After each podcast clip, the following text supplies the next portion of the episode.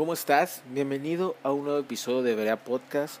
Hoy vamos a continuar con nuestro estudio del libro de Apocalipsis. Vamos específicamente a sumergirnos en Apocalipsis capítulo 12. Entonces ve por tu Biblia, tu cuaderno, tu bebida favorita y comenzamos.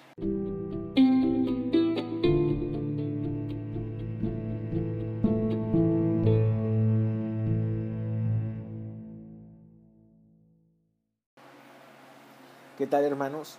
Eh, pues vamos a continuar en nuestro estudio de Apocalipsis. Ahora vamos a centrarnos en Apocalipsis 12. Y tal vez tú te puedes dar cuenta que si leemos, eh, seguimos leyendo Apocalipsis 11, lo que leímos anteriormente, del 15 al 19, hay una parte que habla sobre la séptima trompeta.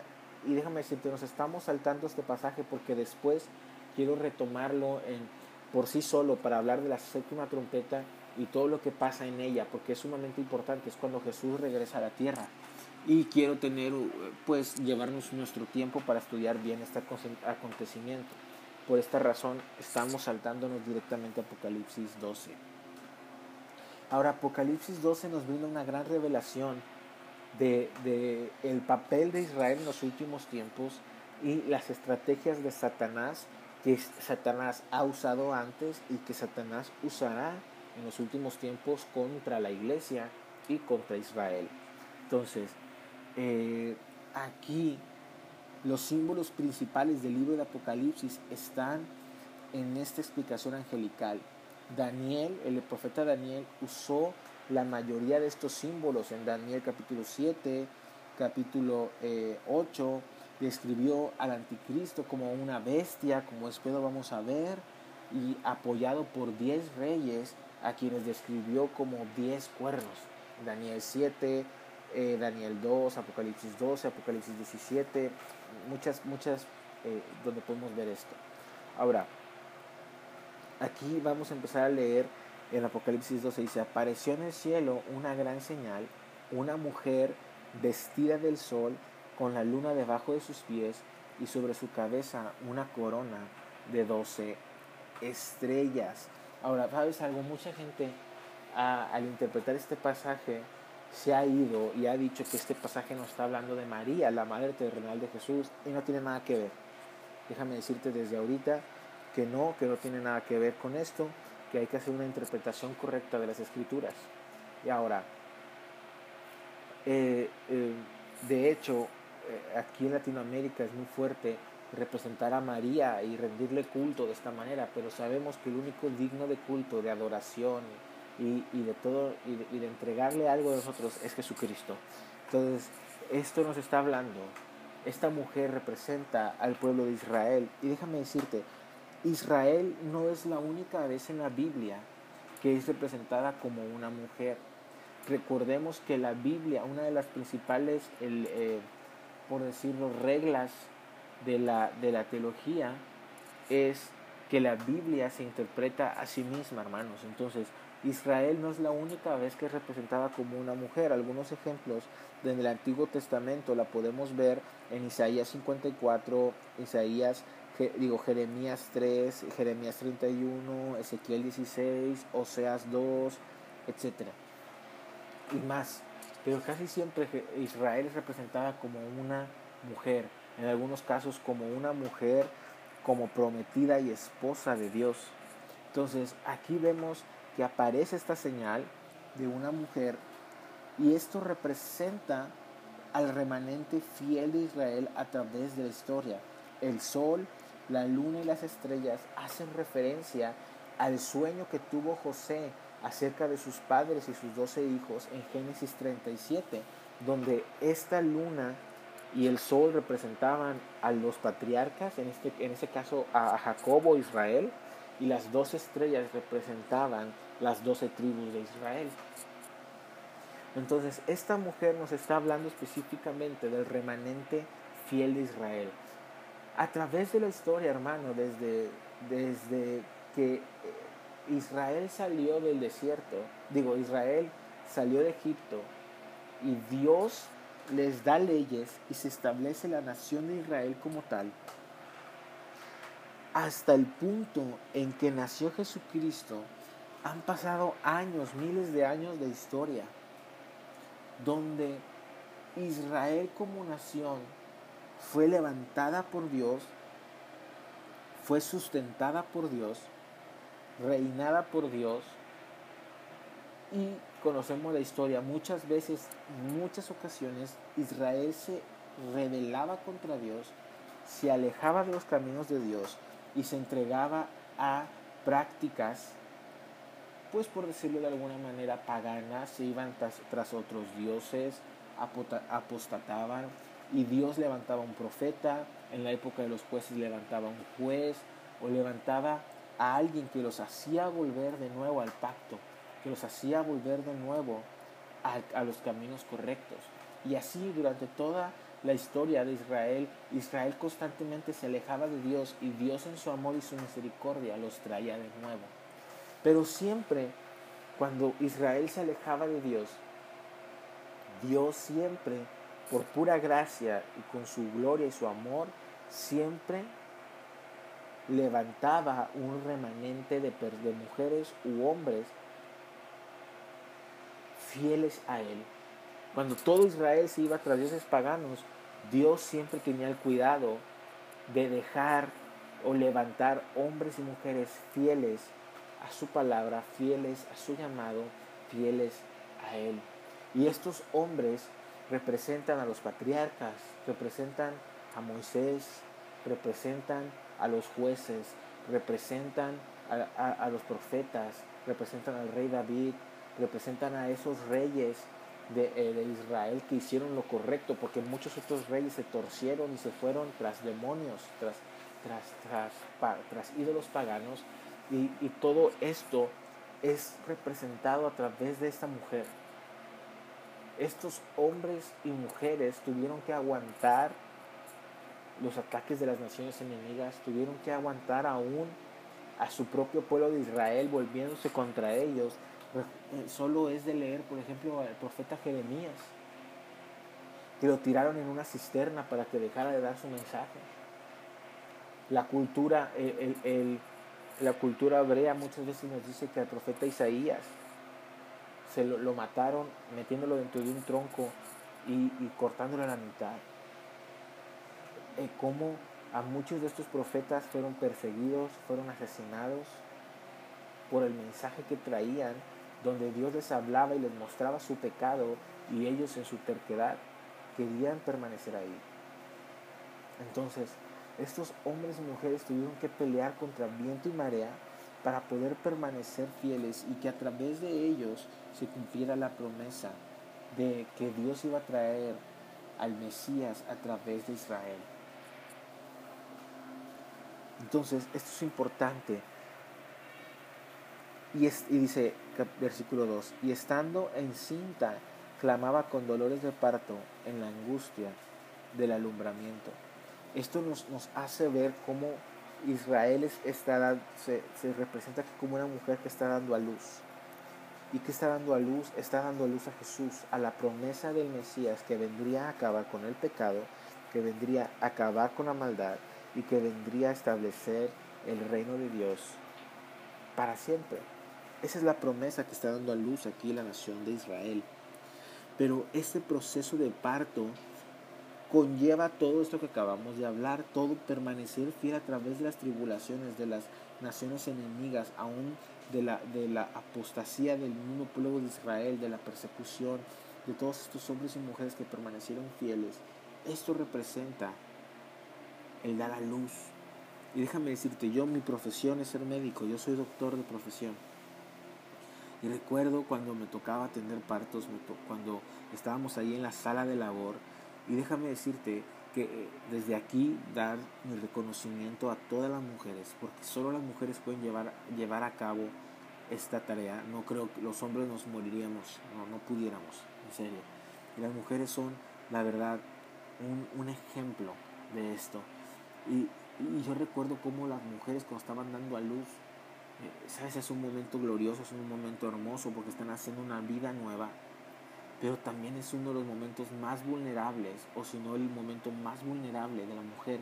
La mujer está ahí muchas veces eh, desnuda, dando a luz, pujando en, en un dolor que ni siquiera podemos imaginarnos, sufriendo, dándolo todo de ella para traer una vida. Y sabes, en ese momento de gran, gran gloria en que la mujer está mostrando toda su fortaleza, toda su fuerza, toda su entereza para dar luz a un hombre, a una niña, a un bebé, también es el momento de mayor vulnerabilidad. Está ahí, es un momento muy delicado para la mujer. Y, y aquí es lo que nos está dando a entender Juan. Dice que está la mujer en la angustia del alumbramiento. En esa angustia, en ese momento tan delicado. Y dice versículo 3, también apareció otra señal en el cielo.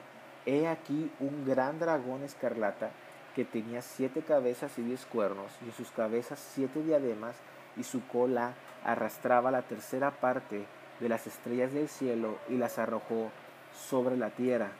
Y el dragón se paró frente a la mujer que estaba para dar a luz a fin de devorar a su hijo tan pronto como naciese.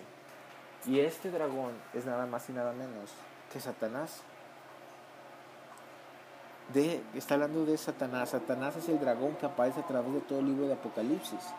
Y aquí mismo después nos va a dar a entender esto. Ahora, esto nos está hablando de siete, dice, un, un, un dragón con siete cabezas y diez cuernos. Ahora, estas siete cabezas son siete reyes que representan siete imperios que han perseguido a Israel históricamente.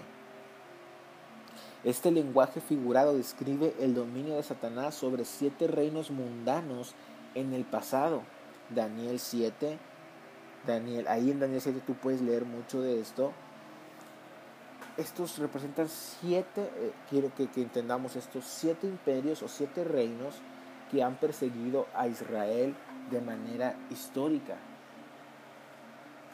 Y los diez cuernos hablan de diez naciones en los últimos tiempos que le darán todo su poder y que trabajarán de cerca juntamente con el anticristo. Eso tú lo puedes ver en Isaías 14 y Ezequiel 28 y también lo puedes ver en Daniel capítulo 7 y lo podemos ver aquí en Apocalipsis capítulo 13. Que después cuando hablemos del anticristo, específicamente de él, hablaremos de esto. entonces aquí estamos viendo cómo Satanás es el dragón y cómo Satanás a través de la historia usó a estos siete imperios para perseguir a Israel y tratar de destruirla. ¿Para qué? Para que la promesa del Mesías, del Hijo varón, del Hijo de Israel, totalmente Dios, totalmente hombre, no naciera y no pudiera eh, pisarle la cabeza como, como Dios dijo en Génesis 3. ¿Sí me entiendes? Ahora todo está empezando a tomar forma.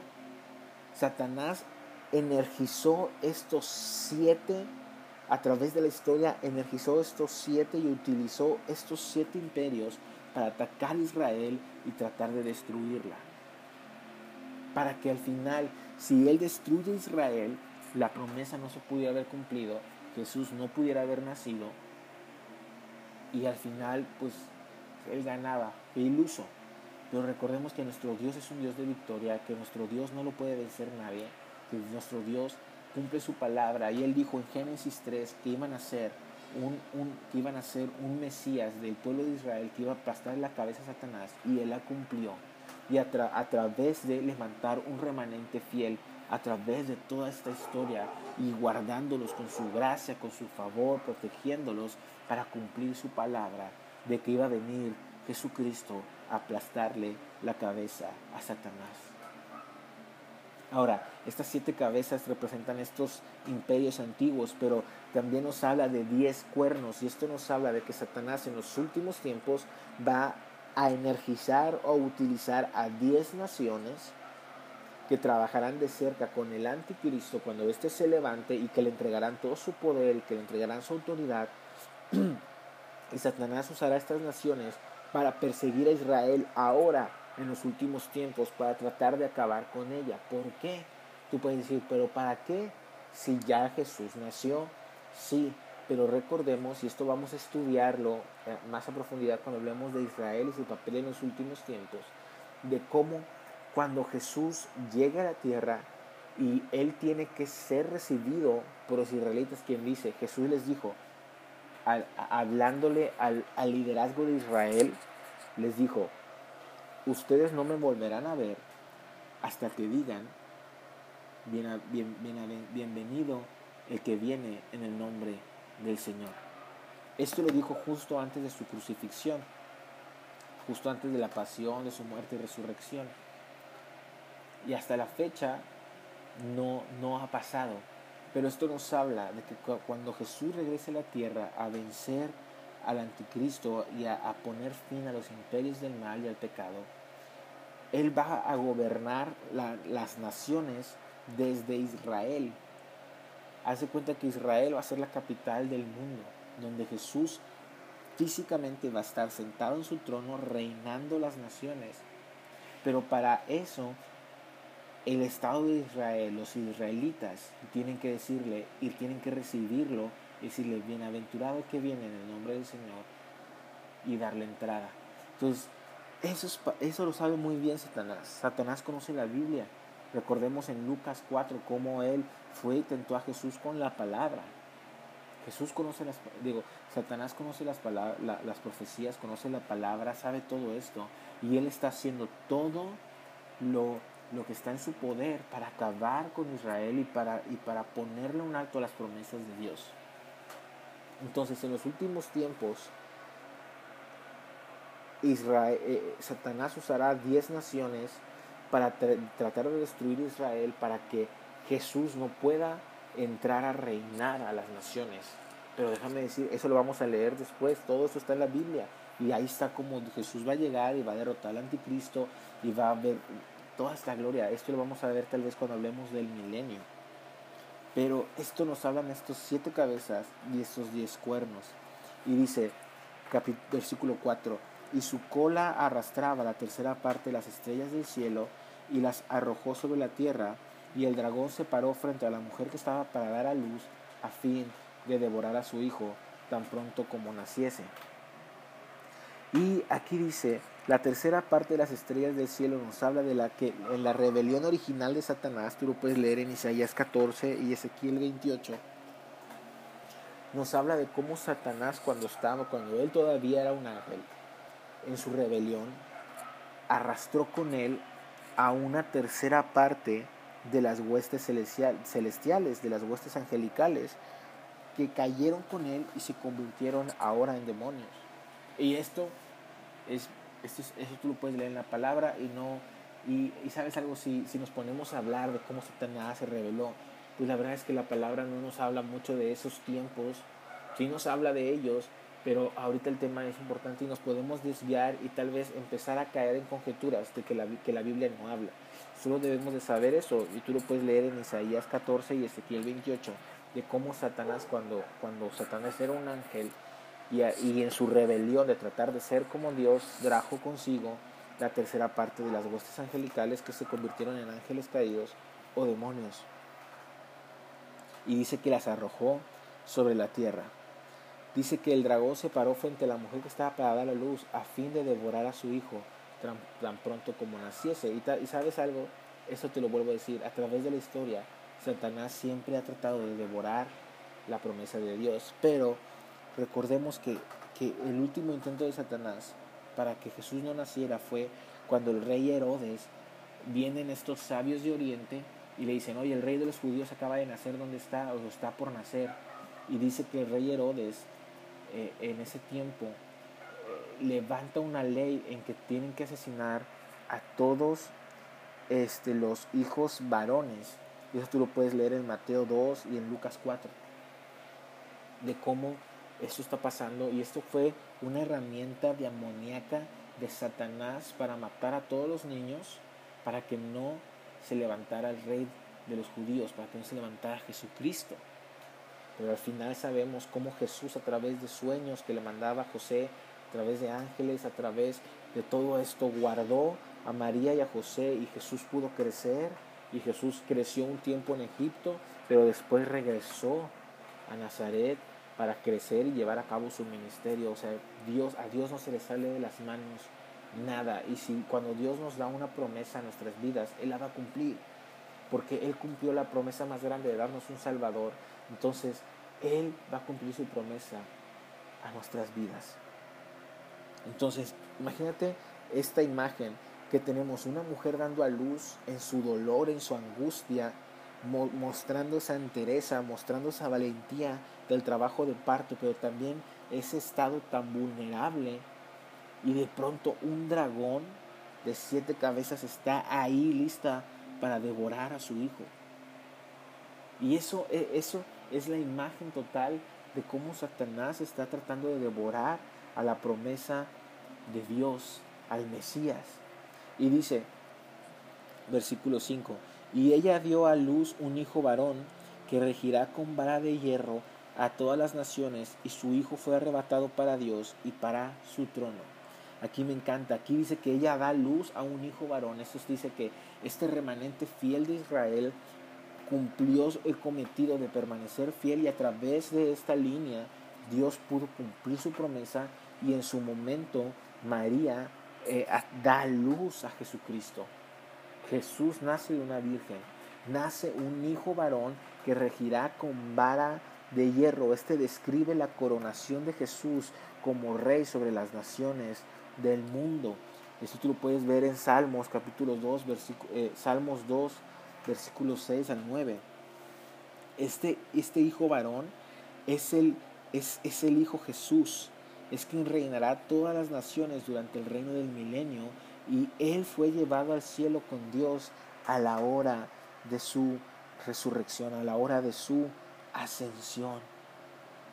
Entonces, Satanás no pudo cumplir su cometido Jesús vino, murió en la cruz, pagó el precio por nuestro pecado, murió y al tercer día resucitó, estuvo 40 días en la tierra y después ascendió a los cielos para sentarse a la diestra del Padre en su majestad y en su gloria y en su poder. Y ese Dios, ese hombre, 100% Dios, 100% hombre, un día regresará de la, del cielo para reinar las naciones con vara de hierro.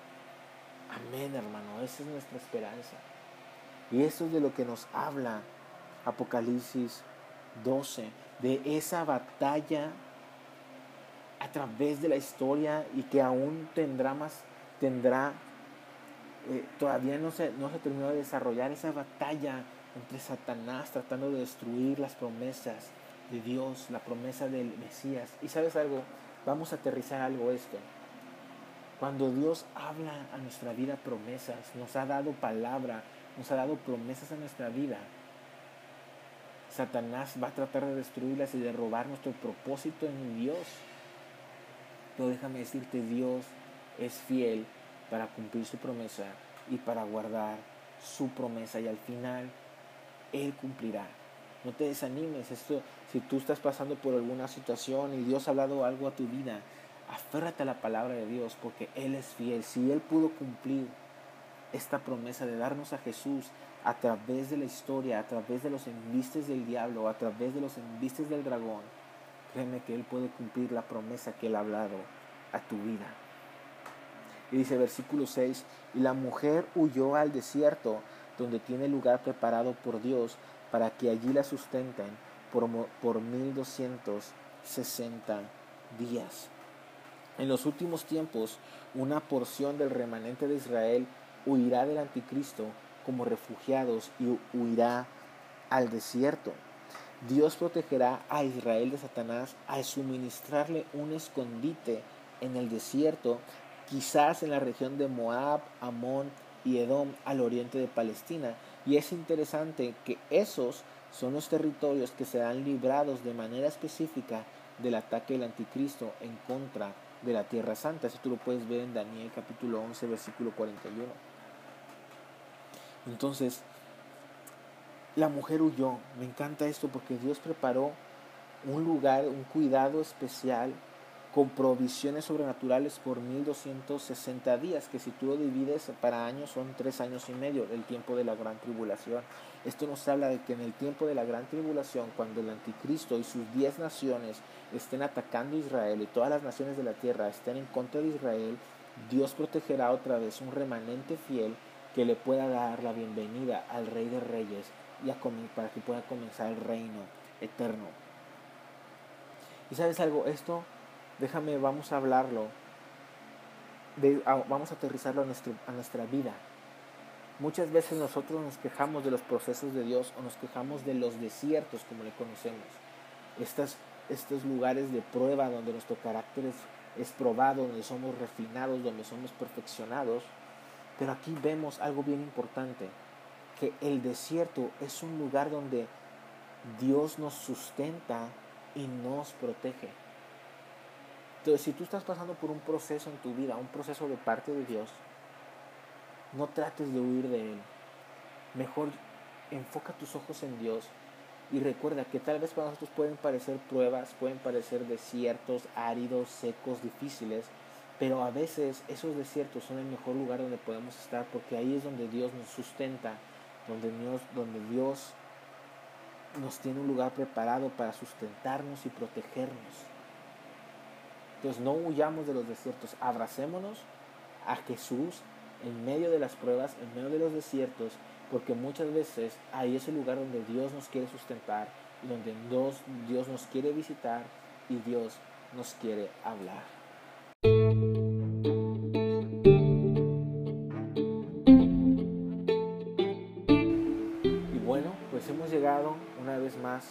Al fin de un episodio más de Berea Podcast. Espero que te haya sido de bendición. Esta es la primera parte. La próxima seguiremos estudiando más de Apocalipsis 12. Este, pero espero te haya sido de bendición. Si tú conoces a alguien que este capítulo le pueda también bendecir, edificar, te pido que se lo compartas. Te pido que nos sigas en nuestras redes sociales. En Facebook nos encuentres como Berea Podcast y en Instagram como InstaVerea. Entonces, pues espero te haya sido de bendición. Te bendigo en el nombre de Jesús y nos vemos en la próxima.